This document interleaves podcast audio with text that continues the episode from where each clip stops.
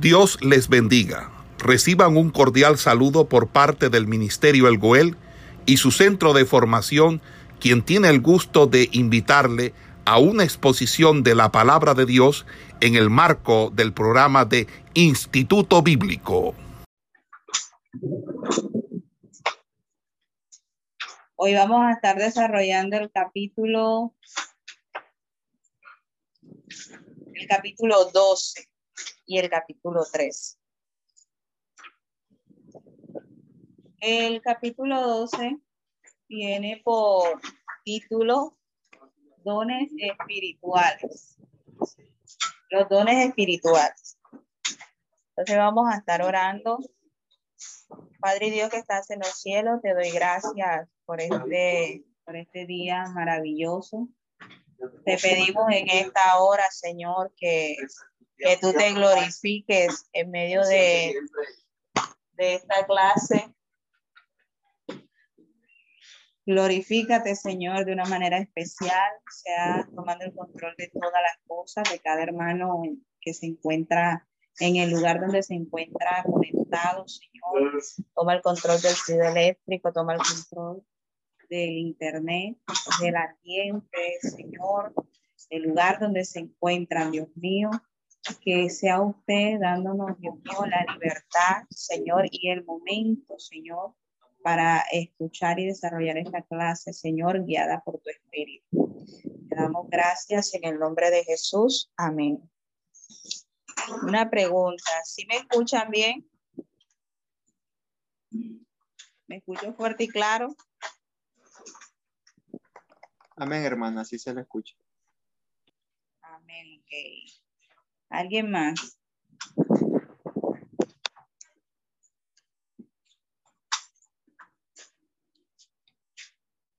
Todos me escuchan bien.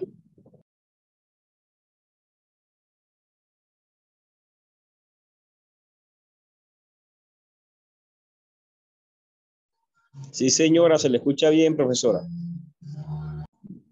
Ok, bueno, entonces vamos a estar dando inicio eh, a la asignatura de Epístolas Paulina 2 y vamos a desarrollar el capítulo 2 y el capítulo 3.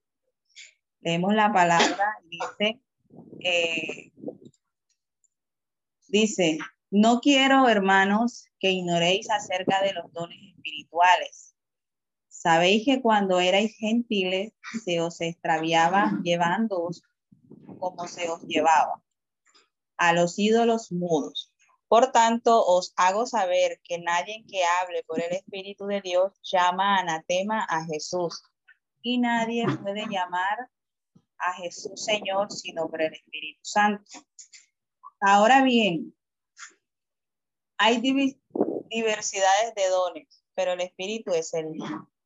Bueno, cuando eh, el versículo 1 hasta el versículo 3, cuando Pablo dice, habla de, de, en el versículo 3, sobre todo se centra y dice, por tanto os hago saber que nadie que hable por el Espíritu de Dios llama anatema a Jesús y nadie puede llamar a Jesús Señor sino por el Espíritu Santo. Aquí Pablo les está haciendo referencia acerca de predicadores que van, que dicen que predican, o sea, que llevan la palabra de Dios, pero que niegan o al Espíritu Santo o niegan al Señor. O sea que Pablo les está hablando de que en, en, en el Señor, o sea, Dios, en Dios hay una unidad. No podemos negar al Espíritu Santo, no podemos, no podemos negar a Jesús, no podemos negar al Padre. Los tres conforman un Dios y son personas divinas, son Dios. ¿Por qué Pablo dice esto? Porque en aquellos tiempos se habían levantado hombres, eh, hombres con, de pronto con, eh, con poder económico, o hombres que tenían, este, que tenían el apoyo de pronto de, de, de la política en aquellos tiempos y tenían pues el poder y el dinero para hacer iglesias grandes o templos, lugares donde se reunían eh, y hacer credenciales y todas esas cosas. Entonces aquellos hombres llegaban y tenían, eh, tenían eh, por decirlo así, un, un léxico muy, muy elegante, tenían una palabrería que atraía a las personas y, y también pues mostraban sus credenciales como personas importantes de, de supuestamente la religión cristiana. Entonces Pablo les está diciendo a ellos que ellos tenían que, pues, tenían que probar si estos hombres eran de Dios o no eran de Dios. Por eso dice que el que dice, el que dice hablar por el Espíritu, o sea, que hablaba del Espíritu Santo, pero negaba a Jesús o lo llamaba anatema, lo llamaba maldito, este, no era de Dios, ¿verdad? Y también dice que si alguien llamaba a Jesús Señor, eh, y lo tenía que llamar por el Espíritu Santo, porque eso, ese fue eh, lo que Él nos dio, nos dejó a su Espíritu, nos dejó el consolador, el que nos guía, ¿verdad? El que nos ayuda, el que, el que con el, el que está en esta tierra, con el cual nosotros tenemos una relación, ¿verdad? Entonces, dice que no podían llamar a Jesús si no fuera por el Espíritu. Entonces, les está diciendo que ninguno de los dos puede ser negado. Si no, esos hombres no son de Dios. Entonces dice, ahora bien, en el versículo 4, del versículo 4 al 11, dice, ahora bien, hay diversidad de dones, pero el Espíritu es el mismo. Y hay diversidad de ministerios, pero el Señor es el mismo y hay diversidad de operaciones, pero Dios que hace todas las cosas en todo es el mismo. Pero a cada uno le está dada la manifestación del Espíritu para provecho, porque a este es dada por el Espíritu la palabra de sabiduría, a otro palabra de, de ciencia según el mismo Espíritu, a otro fe por el mismo Espíritu y a otro dones de sanidades por el mismo espíritu, a otro el hacer milagros, a otro profecía, a otro discernimiento de espíritu, a otro diversos géneros de lenguas y a otro interpretación de lenguas. Pero todas estas cosas las hace uno y el mismo espíritu. Las hace uno y el mismo espíritu, repartiendo a cada uno en particular como él quiere. Entonces ya Pablo acá, ya Pablo acá está hablando, ¿verdad? Eh, empieza a hablar de los dones. ¿Qué son los dones? Los dones son las habilidades especiales dadas a cada persona por el Espíritu Santo, ¿verdad? Que son llamadas dones espirituales. ¿Qué hacen estos dones en nosotros? Ellos nos capacitan para ministrar a las necesidades de quién? Del cuerpo, ¿verdad? De la iglesia, de los creyentes. No son dados para que nosotros de pronto eh, nos beneficiemos a nosotros mismos, no. Porque una de las cosas que Pablo les está pues enseñando a los corintios en esta carta, les está mostrando de que cuando él dice, sean imitadores de mí como yo de Cristo, no solamente está hablando en, lo que de pronto se podía hacer, ¿verdad? Sobrenatural, eh, en los milagros, en las liberaciones, eh, en la predicación, sino también como un siervo. Y eso fue las cosas que Jesucristo le vino a enseñar a su pueblo, le vino a enseñar a sus discípulos para que ellos le enseñaran a la iglesia que en, en el primer siglo comenzó a crecer, ¿verdad? Y era que ellos fueran que servidores, o sea, fueran siervos. Y Dios siempre nos ha enseñado, y es lo que Pablo les está diciendo a ellos, que Jesucristo siempre estuvo humillado, ¿verdad? Y sirviendo a otros, para que nosotros tomáramos su ejemplo y fuéramos como Él. Entonces, ¿para qué nos da, para qué nos da los dones el Espíritu Santo? No es para un beneficio propio, no es para mí, ¿verdad? Es para yo poder servir al cuerpo de Dios, servir a los creyentes, a través de los dones, ¿verdad? De esas habilidades especiales dadas por Dios, yo puedo eh, edificar, ayudar a edificar eh, eh, el pueblo del Señor. Yo puedo ayudar a levantar al pueblo de Dios. Yo puedo ayudar a, a animar a la iglesia del Señor, ¿verdad? Entonces, Pablo les está explicando a ellos de que estos dones son dados por quién? Son dados por el Espíritu Santo. No son dados por cualquiera, ni son dados por diferentes dioses, ni por diferentes deidades, sino que él mismo dice que el mismo Espíritu, o sea, todo género de lengua, eh, este, don de sanidad, de fe, todas dadas por el mismo Espíritu. Entonces, eh, en el capítulo, en primera de Pedro, en primera de Pedro, capítulo 4, versículo 10, dice algo. Dice, cada uno, según el don que ha recibido, ministrelo a los otros como buenos administradores de la multiforme gracia de Dios. Si alguno habla, hable conforme a las palabras de Dios. Si alguno ministra, ministre conforme al poder que Dios da, para que en todo sea Dios glorificado por Jesucristo, a quien pertenece la gloria el imperio por los siglos de los siglos. Amén. O sea, que cuando nosotros se nos da un don o una habilidad especial, ¿verdad? No, sola, no es para que nosotros eh, lo tomemos y nos beneficiemos de él. Primero es para servir y segundo es para que Dios sea glorificado. Por eso cuando a usted Dios lo usa o le da el don de la sanidad y usted Dios lo lleva donde lo lleva, usted coloca la mano al enfermo y el enfermo sana, no ha sido sano por usted, ¿verdad? Ha sido sano por el Señor ha sido sano por el Señor, por el Espíritu Santo, el cual dio el don a usted. O sea, nosotros somos, eh, nosotros somos, nosotros somos como eh, el recipiente en el cual se va a depositar eh, ese líquido, ¿verdad? Para llevarse a otro lugar.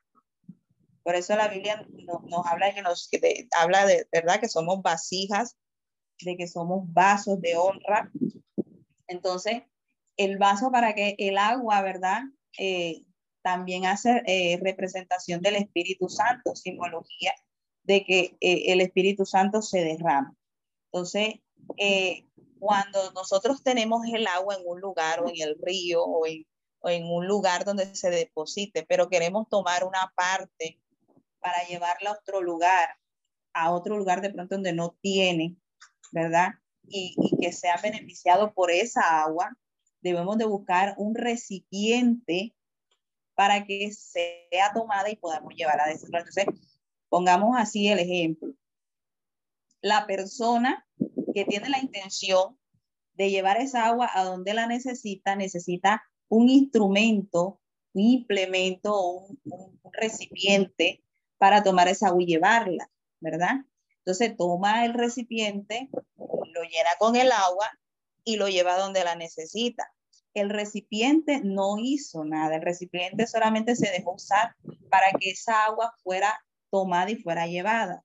La que hizo de pronto la acción de, de buscar el recipiente, de tomar el agua y de caminar a llevarla fue la persona.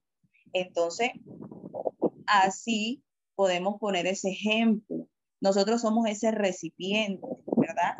La Biblia nos enseña que nosotros somos siervos inútiles que nos envían a hacer lo que nos mandan a hacer, eso hacer. Porque somos ese instrumento, ese, ese recipiente que Dios usa. ¿Para qué? Para estas habilidades, para que entonces el pueblo necesita a través de nosotros lo pueda llevar. Entonces, eso es lo que le está explicando o dando a entender Pablo a los corintios. ¿Por qué?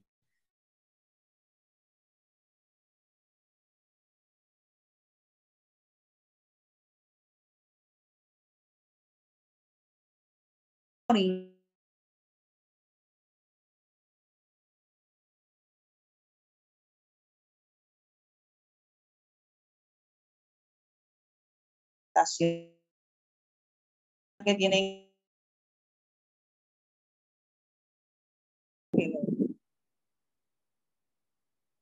y se cree más o mejor que la otra persona o que los demás, que, los demás, sí, porque Dios los ha, eh, les ha dotado, les ha regalado estos dones.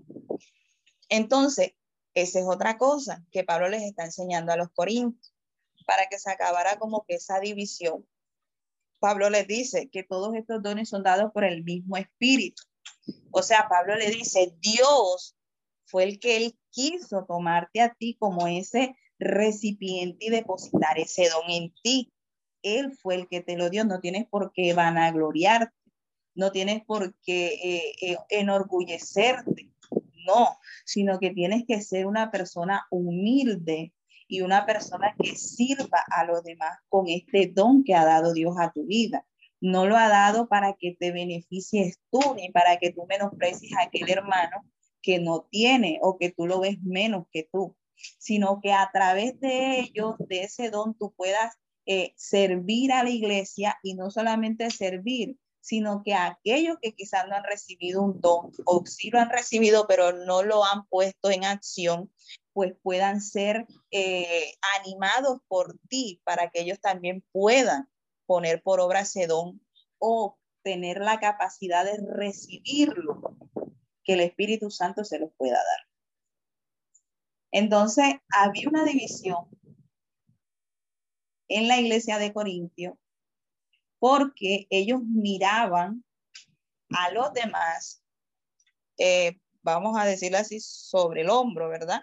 Por encima del hombro. Eh, porque ellos se creían más.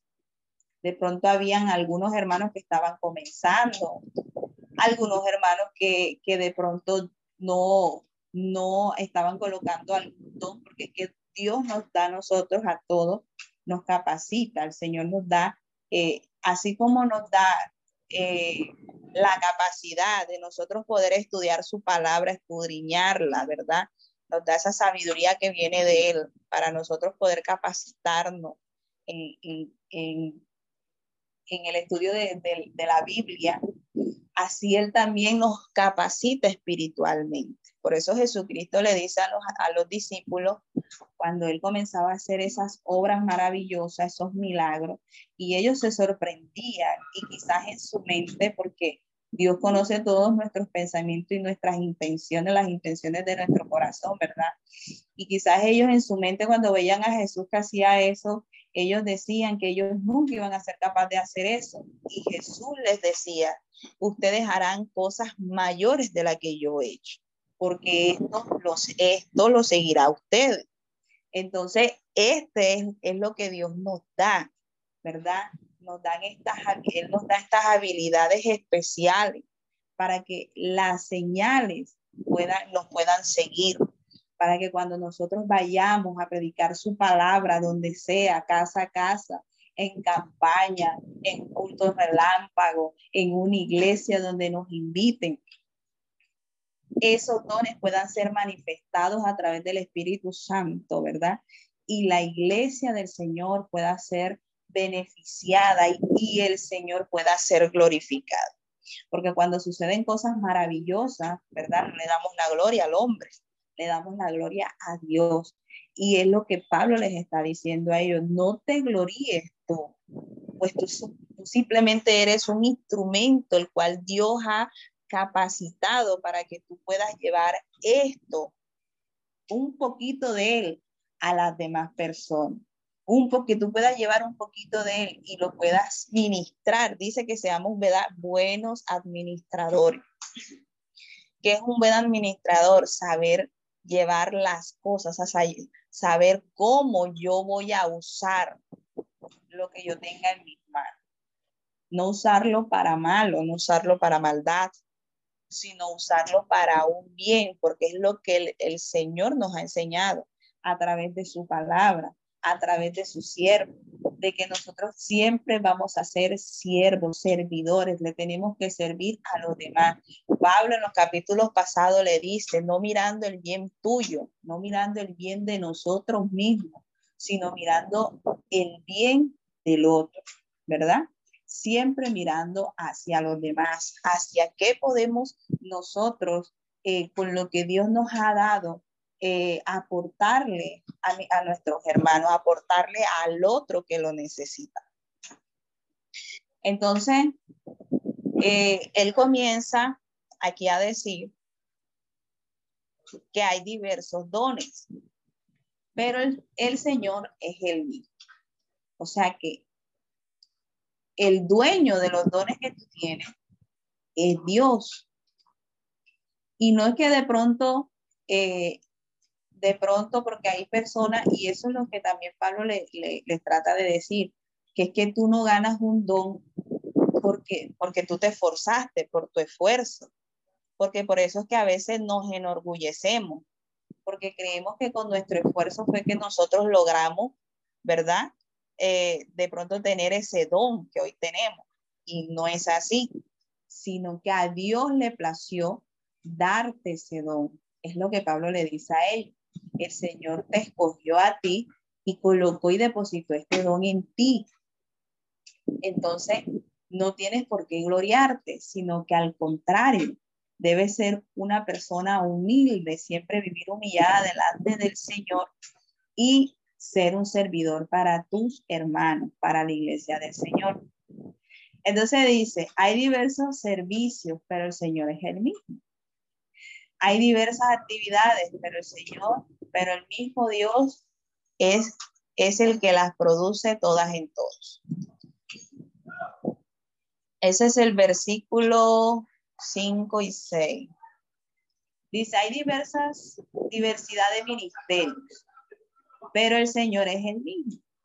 Los ministerios, ¿verdad? sabemos cuáles son los ministerios, el pastor, el evangelista, el profeta, el maestro.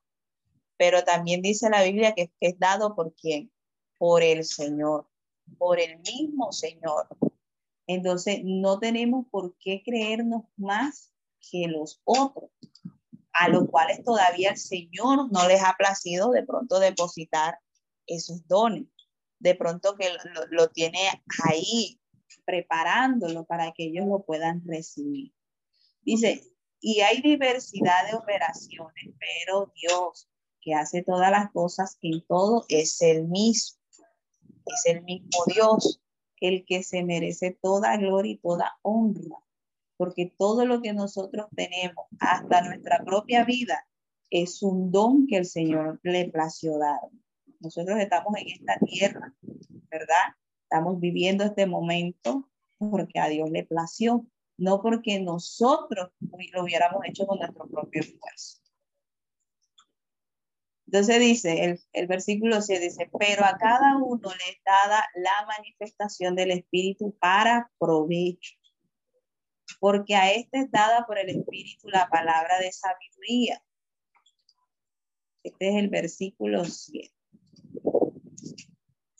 La palabra de sabiduría. Déjenme buscar un momento acá.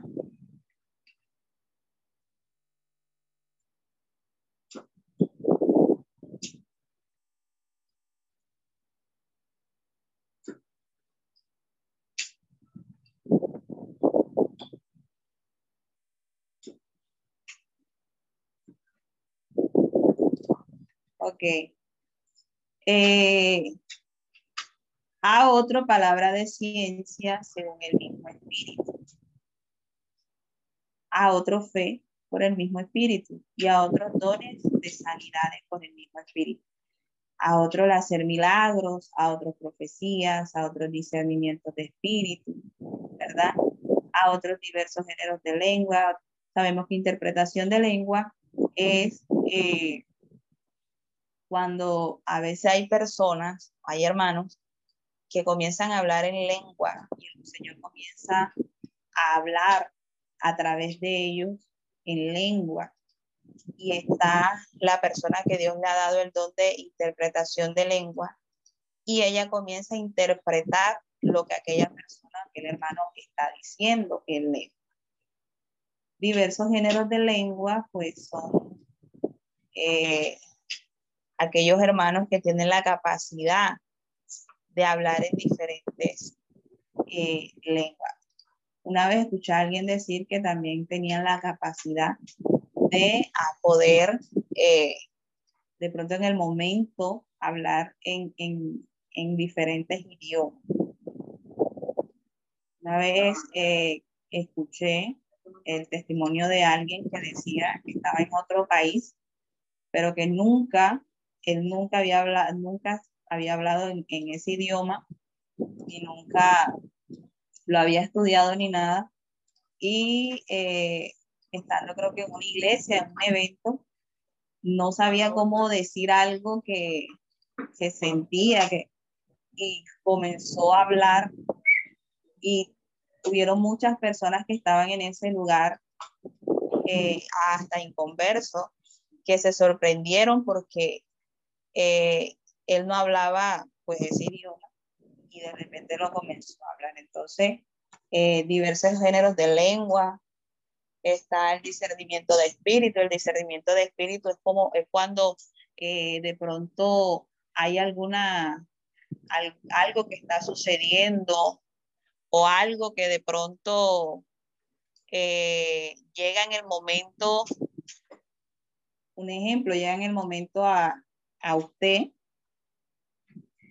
y de repente el Espíritu Santo le da ese discernimiento de usted no sentirse seguro de hacer aquella cosa y Dios le habla y Dios de pronto le dice no lo hagas o o aquella persona no está bien o esa persona no es de confiar.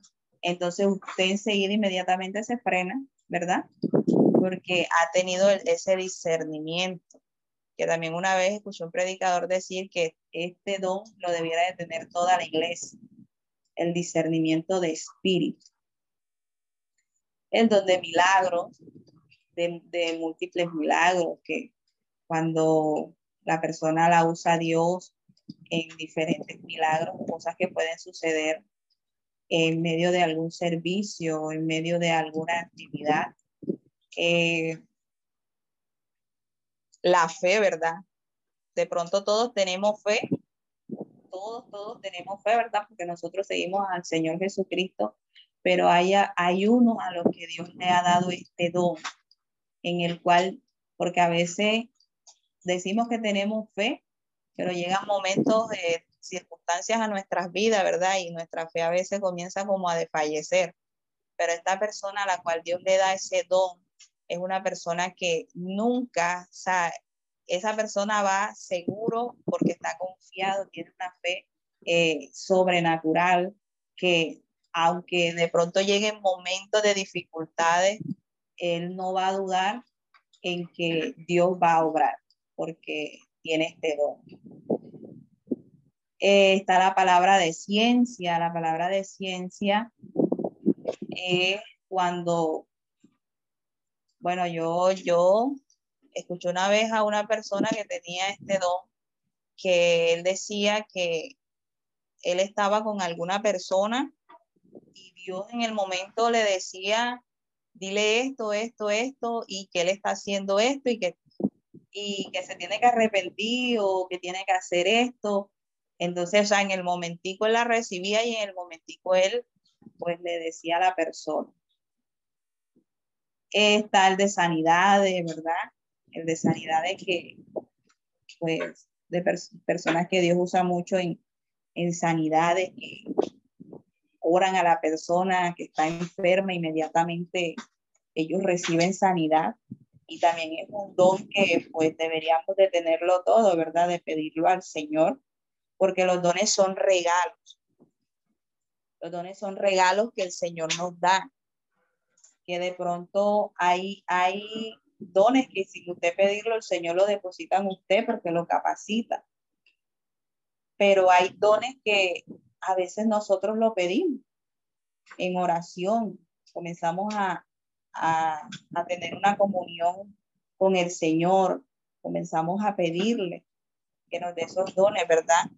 Que son, que son importantes, porque a través de ellos muchas personas en, en, en los primeros siglos que, que, fue que comenzó la, la iglesia, eh, pues se convirtieron, ¿verdad?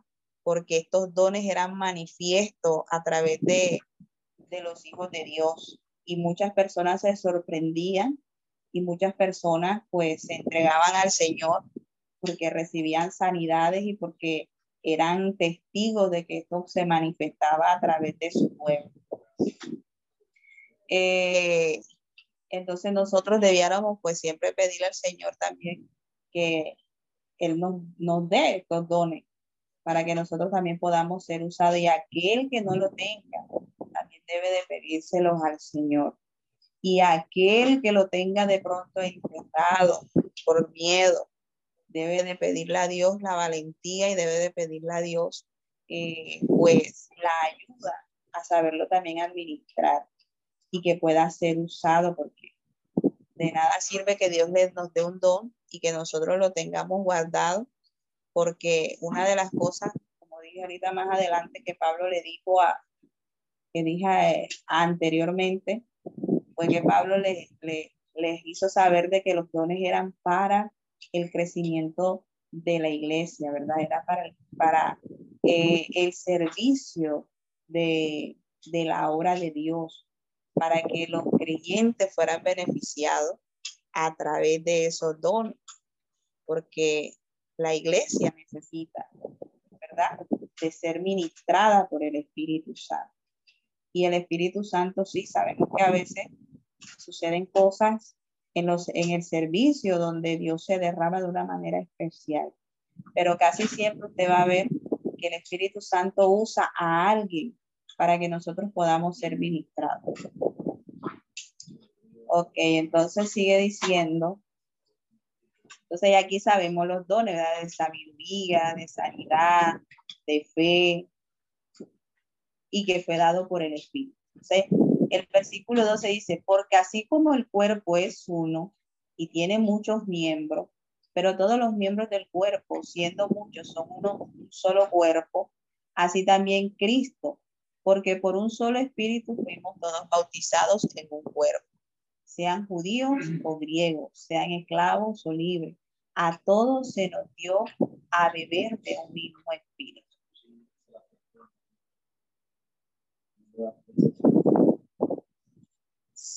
Entonces, aquí Pablo toma como ejemplo para hablar de la iglesia, ¿verdad? Toma el cuerpo, toma el cuerpo, el cuerpo humano, que es un cuerpo, pero tiene muchos miembros, ¿verdad? Y que todos somos importantes. Todos los miembros somos importantes.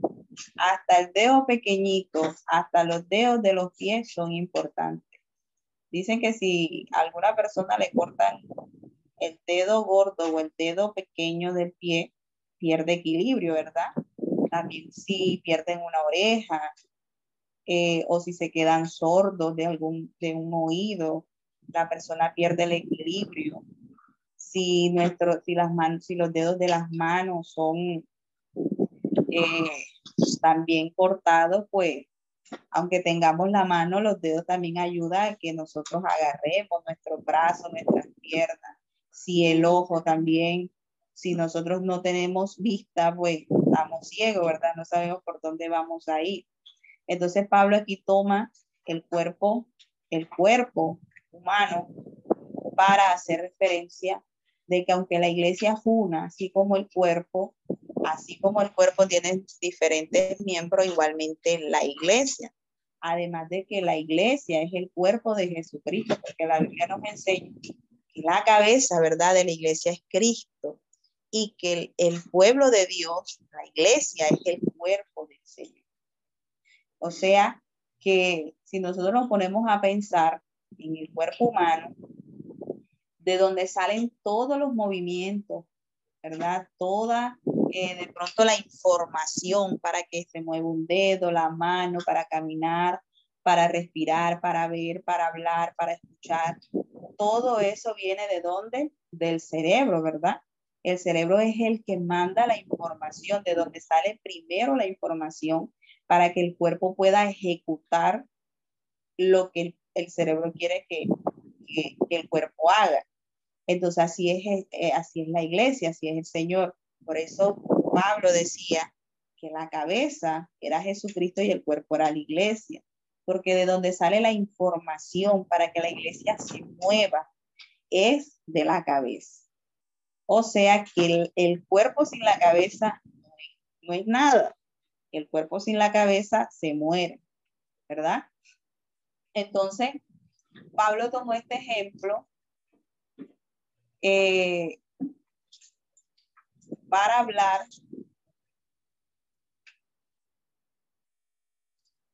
de la iglesia. Y dice, siendo muchos son un solo cuerpo, así también Cristo, porque un solo espíritu fuimos todos bautizados, por un solo mismo espíritu fuimos todos bautizados. O sea, Pablo lo que está haciendo más bien referencia en este capítulo es de que dejen de estar desunidos, dejen de estar eh, de pronto en pelea o, o, de ver, o de estar pele sí, de estar peleando quién tiene más poder, quién tiene más dones, quién tiene más esto, quién tiene quién ora más, quién hace esto más.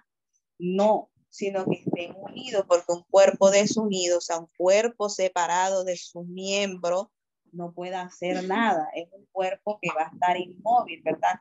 Una persona sin pierna le es difícil trasladarse de un lugar a otro, debe buscar una silla de ruedas, si es caso buscar dinero si no la tiene, que alguien se la regale. Entonces se le dificulta al cuerpo trasladarse, lo mismo si no tienen brazos, lo mismo si no escuchan, lo mismo si no ven.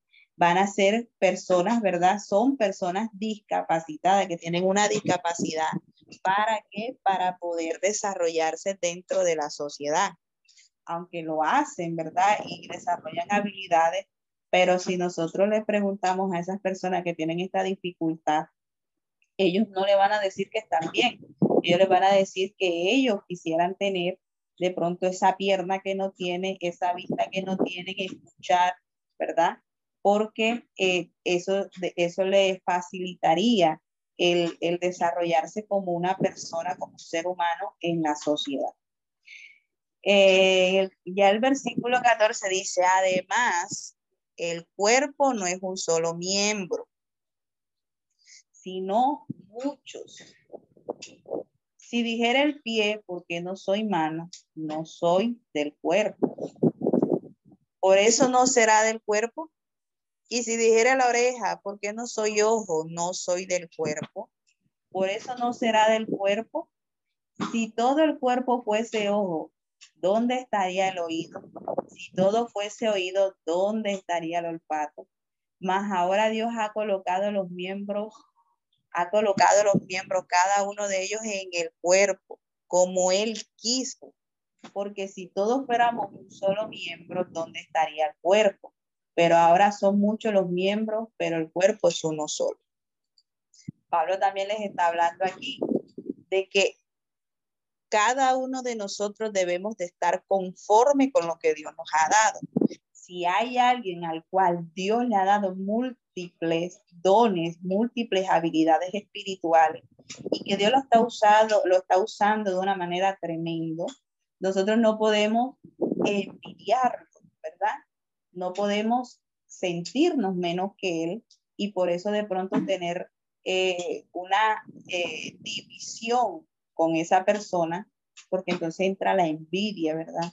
Ni tampoco podemos entonces eh, creernos si tenemos nosotros dones y aquel que no lo tiene, nosotros creernos más que esa persona porque no lo tiene y menospreciarla. De pronto hay muchas personas eh, que han caído en este error, que hay veces que cuando un hermano no está dotado con estos dones o, no los ha desarrollado, entonces creemos que son personas que no están con el Señor. se creen que son personas que no han, que no buscan a Dios, ¿verdad? No, eso es que no ora, eso es que no ayuna, eso es que no. Y comenzamos a calificar y a juzgar a la persona porque nosotros tenemos algo que él no tiene, ¿verdad? Cuando debiéramos nosotros preocuparnos por nuestro hermano que quizás no tiene estos dones o que nosotros queremos que los desarrolle, de nosotros animarlo para que ellos también lo busquen.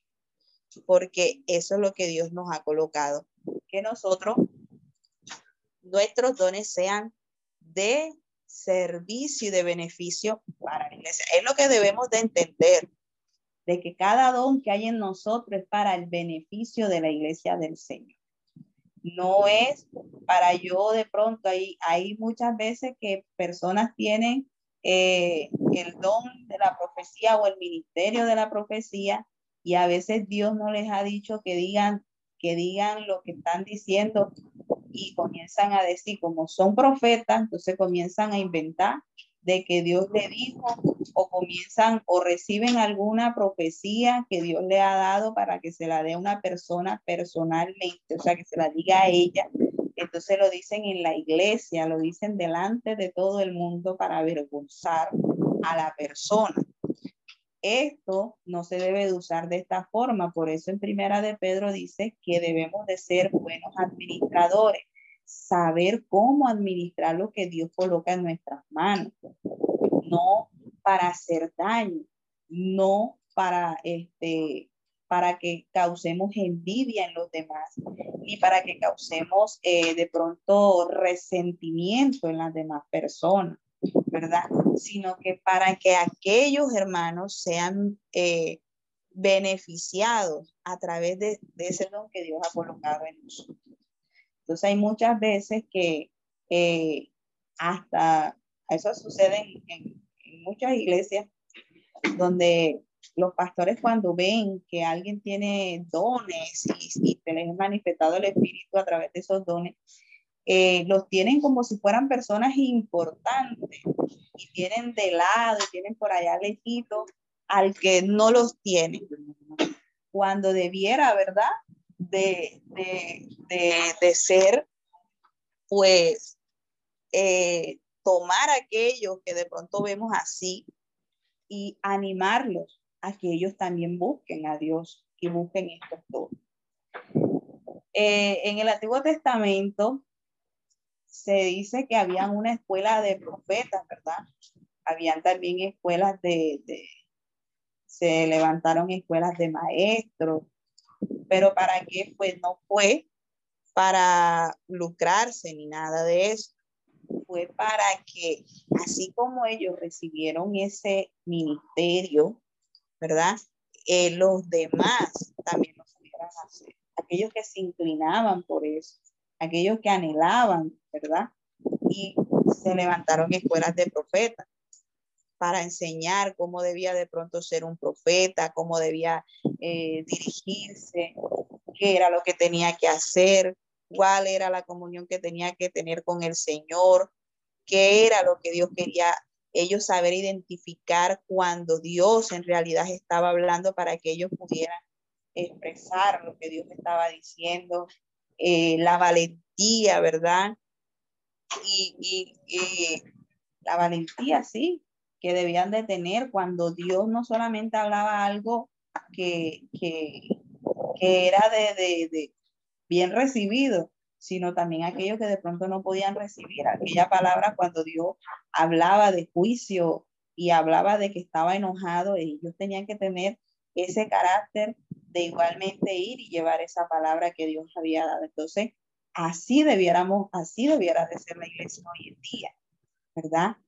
aquellos que ya han tenido eh, eh, el beneficio de recibir esos dones del Señor, de recibir esos dones del Espíritu Santo, también traer, animar al pueblo, aquellos que de pronto todavía no lo han recibido, no lo han desarrollado, que también lo busquen, de enseñarles cómo debe de ser una, la vida de un cristiano, la comunión con Dios, para que ellos puedan ser dotados con estas capacidades el Señor, eh, con los cuales el Señor le, le, le, da, ¿verdad? Estas habilidades, sino que es para todos, porque Dios a todos nos da Entonces, bueno, ya Pablo entonces les dice que la iglesia es compuesta por muchas personas con una variedad de, ¿verdad? De trasfondo, de personas diferentes, bajitas, altas, eh, claras, oscuras, eh, de, de, muchos, de diferentes lenguas, idiomas, eh, con diferentes capacidades. No todos van a tener las mismas capacidades, no todos van a tener los mismos dones. Vamos a ser, somos diferentes. Y eso es lo importante, ¿verdad? Porque la Biblia dice, ahora Pablo, ¿verdad? Lo digo aquí, que si todo el cuerpo fuera ojo, donde estuviera el pie, donde estuviera la mano, donde estuviera el brazo, donde estuviera el cuerpo. Si todo el cuerpo fuera ojo, ¿verdad? Entonces no podría caminar, no podría eh, eh, transportarse de un lugar a otro, no, podría, no podría agarrar o tomar algo que necesita, no podría escuchar lo que le estuvieran diciendo, ¿verdad? Si todo el cuerpo fuera ojo. Entonces era necesario de que todos los miembros fueran diferentes. Y es como lo somos. Pero que aunque seamos diferentes, haya una unidad, porque aunque somos diferentes, estamos, ¿verdad? adorando y siguiendo al mismo Señor.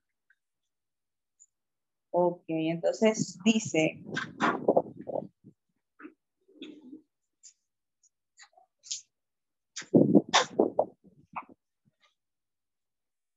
Dice, y aquellos del cuerpo que no, pare, que, no, que nos parecen menos dignos, a estos vestimos más dignamente.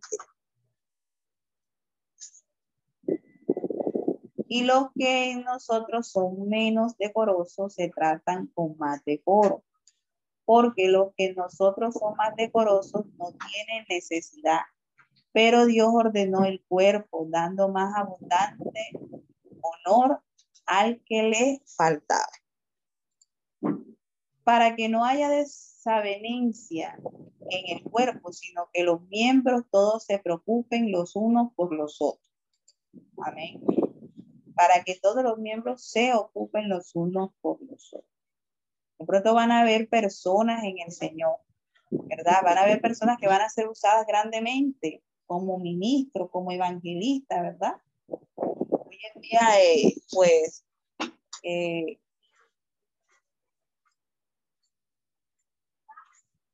hoy en día, bueno, los evangelistas son como los que más tienen eh, esa vida como pública, ¿verdad?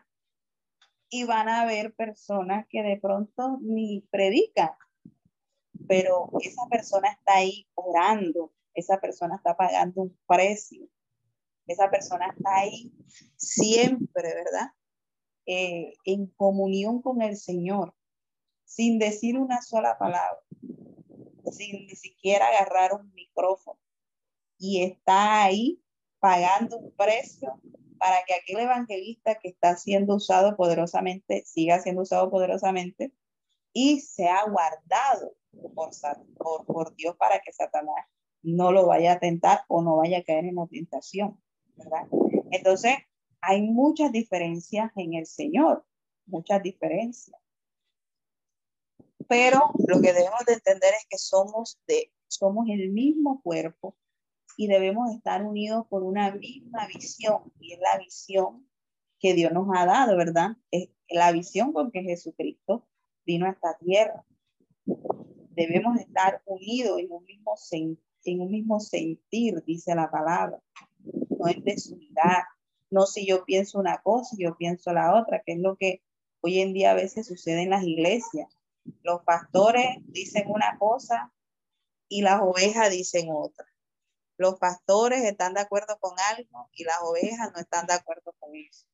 Y entonces uno predica una cosa cuando lo montan al púlpito y otro predica otra cosa y se pone y se, y se vuelve eso eh, un, una, una división que era lo que estaba pasando en Corintio, que unos decían una cosa, otros decían otra, ¿verdad? Unos decían yo soy de Pablo, otros yo soy de Cefa, otros yo soy de Apolo, y había una división. Y es lo que sucede hoy en día. Unos a veces comienzan a predicar una cosa y comienza la división en la iglesia. Entonces están en enemistad en la iglesia y no caen en cuenta de que todas estas cosas es un mal testimonio y un mal ejemplo. Mm, ¿Para quién? Para la misma iglesia. ¿De qué? De que otros hablen. De que los inconversos hablen de la misma iglesia del Señor. Por eso nosotros debemos de estar unánimes, dice la palabra, en un mismo sentido, siguiendo una misma visión. Como dijo Pablo, vamos en una carrera, ¿verdad? Eh, dice que los atletas se despojan de muchas cosas que les gustan. El atleta no come esto, no come lo otro, el atleta no toma alcohol, el atleta no se trasnocha, el atleta duerme las horas que debe de dormir, cuida su cuerpo, se alimenta sano, ¿verdad?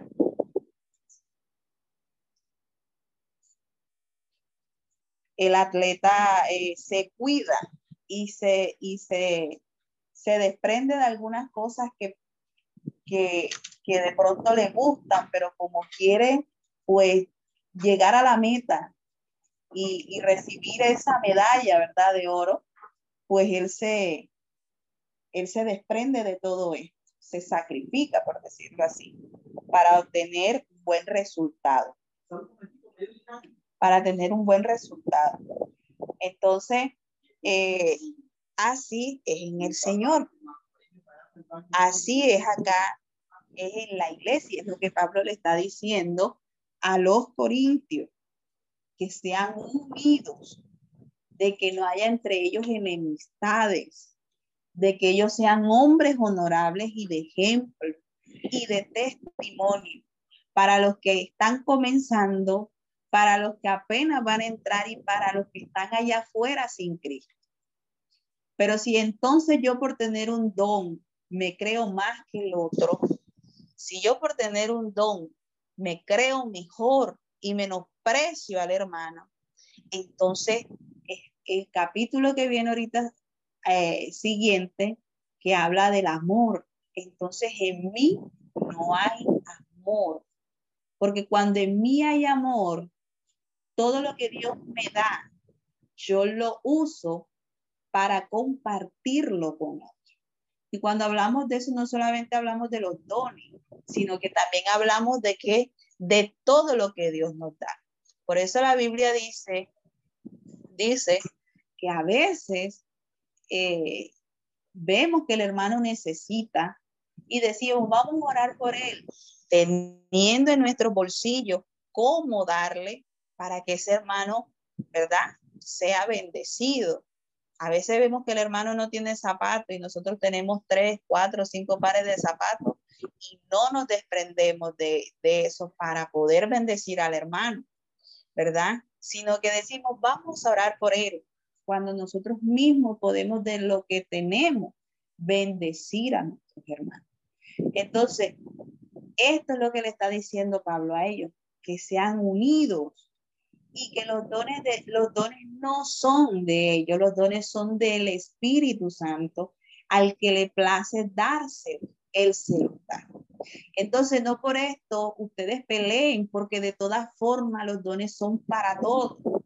Dios va a capacitar a cada uno de nosotros con estos dones, con estas señales, con estos prodigios. ¿Para qué? para que él, él sea glorificado, no para que nosotros seamos glorificados, ni para que haya una, desunidad, ni una enemistad en, en el mismo cuerpo, sino que para que Él sea glorificado. Para ellos son todas estas cosas. Para ellos son, para el Señor es toda la gloria y es toda la honra.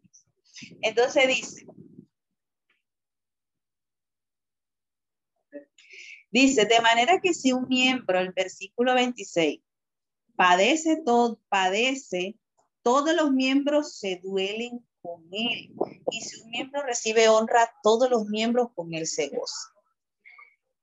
Yo creo que a todos nos ha sucedido que cuando nosotros vamos caminando, ¿verdad? Sin zapatos, sin chancleta, y nos tropezamos con una mesa, con una silla y nos golpeamos el dedo chiquito, a usted solamente no le da, le da, usted se golpeó el dedo chiquito, pero no le da el dolor solamente en el dedo, usted siente el dolor en todo su cuerpo, ¿verdad?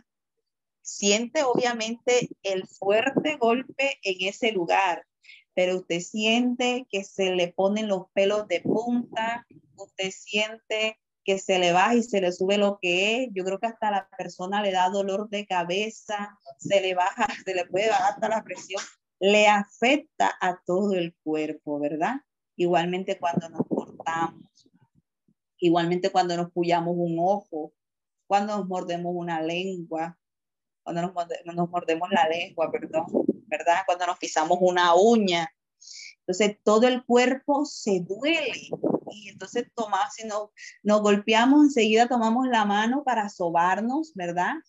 Para sobarnos, tomamos, eh, eh, eh, decimos, uy, nos golpeamos duro, hablamos, pensamos, Señor, decimos, ay Dios mío, porque todo el cuerpo se duele. Y dice, y si un miembro recibe honra, todos los miembros con él se O sea, aquí lo que está Pablo diciendo es que no debe haber cabida para eh, la envidia.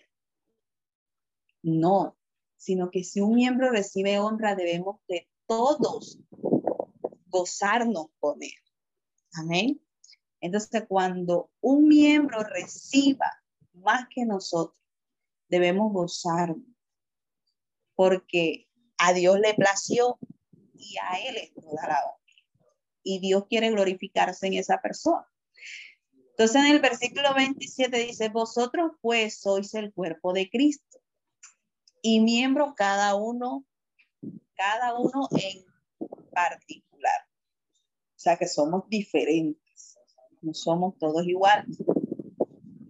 Y aún nos puso Dios en la iglesia, primeramente apóstoles, luego profetas, los terceros maestros, luego los que hacen milagros, después los que sanan, los que ayudan, los que administran, los que tienen don de lengua, son todos apóstoles, son todos profetas, todos son maestros, hacen todos milagros, tienen todos dones de sanidad, hablan todos lengua, interpretan todo, procurar pues los dones mejores, mas yo os muestro un camino aún más excelente. O sea, Mire lo que dice Pablo, dice, procura pues los dones mejor. Era como estaba diciendo, si todo el cuerpo fuese ojo, ¿dónde estaría la pierna, el brazo? No, ¿verdad? Si todos fueran profetas, ¿dónde estaría el maestro que enseña? ¿Dónde estaría el evangelista que sale a predicar a las naciones, a las almas que se arrepientan? ¿Verdad? ¿Dónde estaría el don para sanar? ¿Dónde estaría el don para hablar en lenguas, para interpretarlas? Si todos fueran maestros, ¿dónde estaría el profeta? Entonces Pablo dice que Dios da diversidades, ¿verdad? Diversidades de, de habilidades espirituales para que el uno con otro se complemente. Igualmente como Dios creó al hombre y a la mujer, se unen en matrimonio y uno complementa al otro. Los dos no son iguales. Eso es mentira de que no, yo encontré a mi alma gemela. No. Los dos compaginan, eso sí, se atraen por algunas cosas, pero el, tanto el hombre como la mujer son muy diferentes. Pero ¿qué es lo que hace Dios? ¿O qué es la capacidad que Dios le da al hombre y a la mujer que se dan en matrimonio? De que el, el uno con el otro se complementen. Por eso la palabra nos enseña que la mujer es el complemento del hombre, ¿verdad? Ellos se complementan. Con lo que el hombre sabe, la mujer sabe, lo que el hombre eh, necesita, la mujer necesita, todo eso se complementa. Así es el cuerpo del Señor. Uno con nosotros nos complementamos. Está el que es evangelista, el que tiene ese espíritu, ese fervor por salir a las calles a predicar la palabra, a buscar la salma, ¿verdad? Pero está el que se inclina más por enseñar, porque cuando ese evangelista predique y traiga esas almas a la iglesia, entonces ese maestro los tome como discípulos y los comienza a preparar y a capacitar en la palabra. está el profeta, ¿verdad? El que Dios le habla y que a través de él eh, eh, recibimos ese mensaje que Dios nos quiere decir, ¿verdad? Está eh, el pastor, el que tiene ese don de de, de pronto poder tener la capacidad de tomar a tantas personas, comprenderla con la ayuda del Señor, poderlas levantar, poderlas aconsejar, poderlas guiar, ¿verdad? Con la ayuda del Espíritu Santo. Y entonces hay diversidades de dones, de, de dones, de ministerios y de movimientos del Espíritu Santo, del Señor, que están en la iglesia.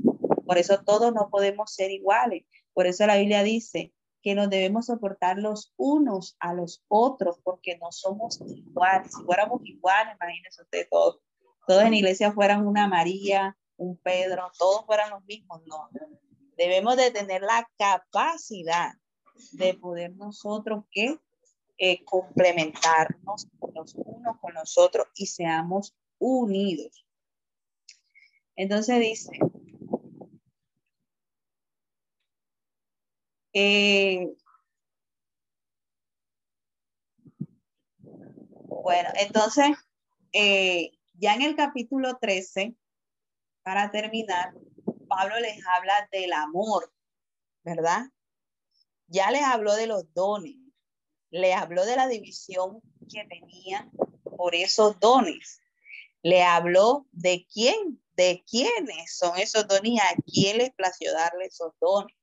Y de que no eran ganados por sus propios méritos, sino que eran por la misericordia de Dios dado ellos usados como un instrumento para depositar esos Entonces Pablo ahora habla del amor y Pablo les dice, si yo hablase lenguas humanas y angélicas y no tengo amor, vengo a ser como metal que resuena y para lo que retiño, o sea, estuviera vacío. De nada te sirve tener dones, de tener ministerio, pero que en ti no haya amor. Porque cuando no hay amor, yo tengo un don y no lo uso para el beneficio del pueblo, de la iglesia del Señor, entonces en mí no hay amor, porque estoy poniéndome a mí primero antes que a los demás y es lo, es lo, es lo eh, contrario a lo que Dios nos está enseñando a nosotros. Dice, si tuviera profecía y entendiese todos los ministerios, toda ciencia y tuviese toda la fe, de tal manera que trasladase los montes y, no tengo amor, nada soy.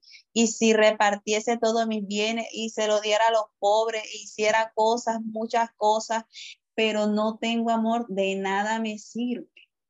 Por eso hoy en día podemos ver en las personas en conversa, hay muchas personas que hacen, eh, hacen eh, fundaciones para ayudar a los pobres, van y le llevan alimentos, pero en ellos no hay amor, lo hacen por un beneficio propio, por ellos sentirse bien, por ellos sentirse de que ellos pueden ayudar al otro, no porque en realidad amen a la, a la otra persona, ¿verdad? No porque en realidad amen al prójimo, sino porque lo hacen por un beneficio. Hay personas que de pronto sí lo hacen de corazón, ¿verdad? Pero la mayoría no. Entonces, Pablo comienza a hablar aquí de las características del amor. En el versículo, en el versículo 4 dice, el amor es sufrido, el amor es benigno, el amor no tiene envidia, el amor no es astancioso, no se envanece, no hace nada indebido, no busca lo suyo, no se irrita, no guarda rencor, no se goza de la injusticia, más se goza de la verdad. Todo lo sufre, todo lo cree, todo lo espera, todo lo Este es el amor. Hoy en día nosotros tenemos, y para los corintios también era así, para los corintios el amor era algo que se basaba solamente en lo que era la seducción, el, amor, lo que le llaman, lo que es el amor eros en, griego. Este era el amor, era el Dios, eh, era un Dios, él era el Dios del amor, ¿verdad? Eh, el que también hoy llaman que Cupido, pero era un amor sexual. Para los corintios el amor era esto, era amarse a sí mismo, era buscar el beneficio para sí mismo. Eso era el amor, el buscar un beneficio sexual. Eso era el amor para los corintios. Pero aquí Pablo les está dando la característica del verdadero amor, que el amor es sufrido, que el amor es benigno, o sea, es santo, es incorruptible, que el, amor no tiene envidia. Si yo amo a mi hermano, no tengo por qué envidiarlo, no me tengo, que el amor no es jactancioso, no porque yo tenga dones y ministerio, me tengo que jactar y sentirme mejor que los demás, ¿verdad? El amor no hace nada indebido, el amor no busca lo suyo, el amor no se goza de la injusticia, ¿verdad? Sino de la verdad. Todo lo sufre, todo lo, todo lo cree y todo lo soporta. Entonces dice Pablo, el amor nunca deja de ser, pero las profecías acabarán y cesarán las lenguas y la ciencia acabará, porque en parte conocemos y en parte profetizamos. Mas cuando venga lo perfecto, entonces lo que es parte se acabará.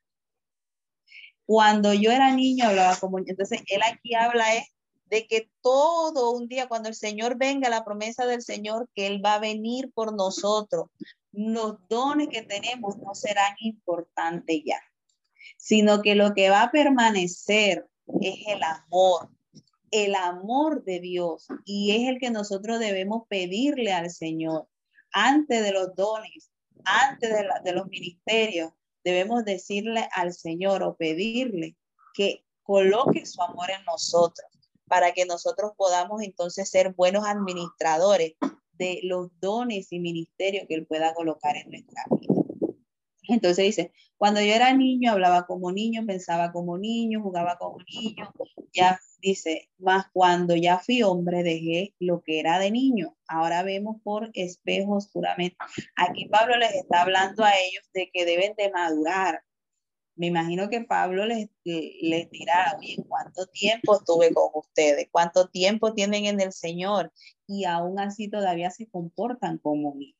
Deben de dejar ya las niñerías Deben de dejar ya la infantileza, deben de madurar, pedirle a Dios que, que, que los ayude a madurar en Él y que ustedes ya no se porten como niños, no tenga yo que estar siempre hablándole de lo mismo, porque yo me imagino que Pablo los dos años que estuvo con ellos, todas estas cosas se las dijo.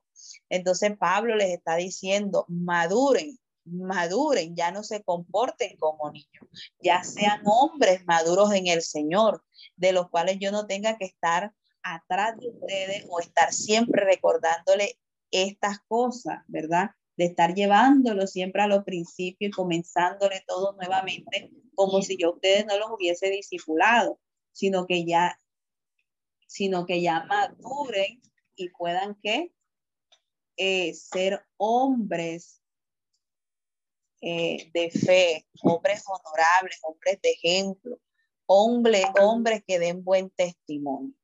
Entonces ya con esto terminamos la clase eh, de Epístolas Paulina 2. Para la próxima clase estaremos desarrollando con el favor de Dios el capítulo 14, el capítulo 15, que son bastante larguitos. Entonces, para que los estén leyendo, eh, y podamos entonces, cuando porque cuando usted lee esos capítulos, usted, o sea, cuando ya usted tiene una, en la semana ya usted tiene una lectura, al momento de uno explicar, al momento de uno recibir la clase, ya se nos, ya se nos facilita más comprender eh, la clase. Entonces, no es más decirles que Dios les bendiga, Dios les guarde, nos vemos el próximo sábado y los dejo con el hermano Orlando Castro. Esperamos que este estudio haya sido de bendición para su vida y ministerio. A Dios sea la gloria. Este es el Ministerio El Goel, vidas transformadas para cumplir el propósito de Dios.